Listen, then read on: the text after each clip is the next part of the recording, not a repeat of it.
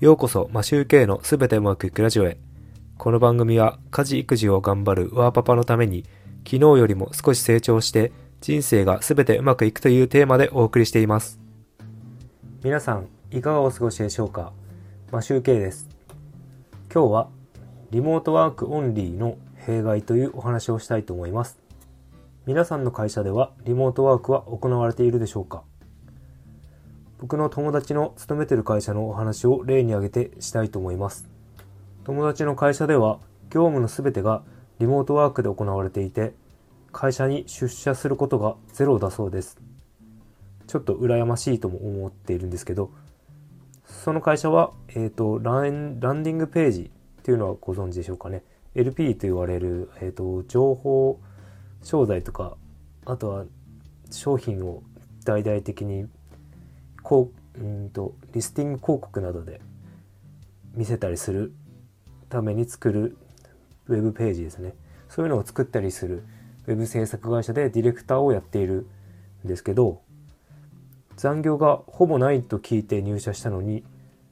そのディレクター職は毎日朝8時から23時ぐらいまで仕事をしているらしいです。お話の前に簡単に説明するとウェブ制作の場合はデザイナー、コーダー、プログラマー、ディレクターという役割があるんですけど、ディレクターは監督ということなので、クライアントとのやり取りもあります。デザイナー、コーダー、プログラマーはクライアントとあんまり接点はないですね。ディレクターがやり取りをしてくれるので、あまり接点がないと思います。話は戻りまして、なぜ残業がない会社でディレクター職がそんなに長時間働くことになっているかっていう話をするとデザイナーが納期当日に完成していない状態で仕事を投げ出してしまうらしいんですよね。正確に言えばリモートワークなので定時になったらチャットなど退勤ボタンを押して退勤扱いになってしまうらしいです。あとディレクター以外のデザイナーやコーダーなどはクライアントとの接触がないために直接怒られることもないので責任は全部ディレクターに行くっていう感じで途中で投げ出しちゃっても構わないやっていう感じらしいんです。ちょっと仕事として考えられない感じなんですけれどもなんかそういう文化になっちゃっている会社らしいですよね。デザイナーとディレクターも会うこともないので会って話すよりもコミュニケーションが取れないため意思の疎通も思うようにできてないということを言っていました。その話を上層部に相談してみてもディレクターの管理が行き届いてないって言われてディレクターが責められる責任を取るっていう感じにされるらしいです。これって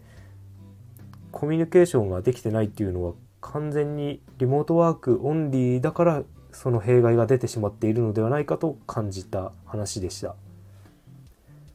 解決するにも週1回でもいいので交代制でも構わないので会う時間を作ってコミュニケーションを取ったりしないとちょっと伝わらないものがあるんじゃないのかなと感じています。本当に距離が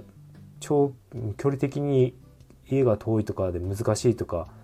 家の事情でどうしても時間が作ることができないっていう限りない限りは会う時間は週1回でも作った方がいいんではないかなと感じました。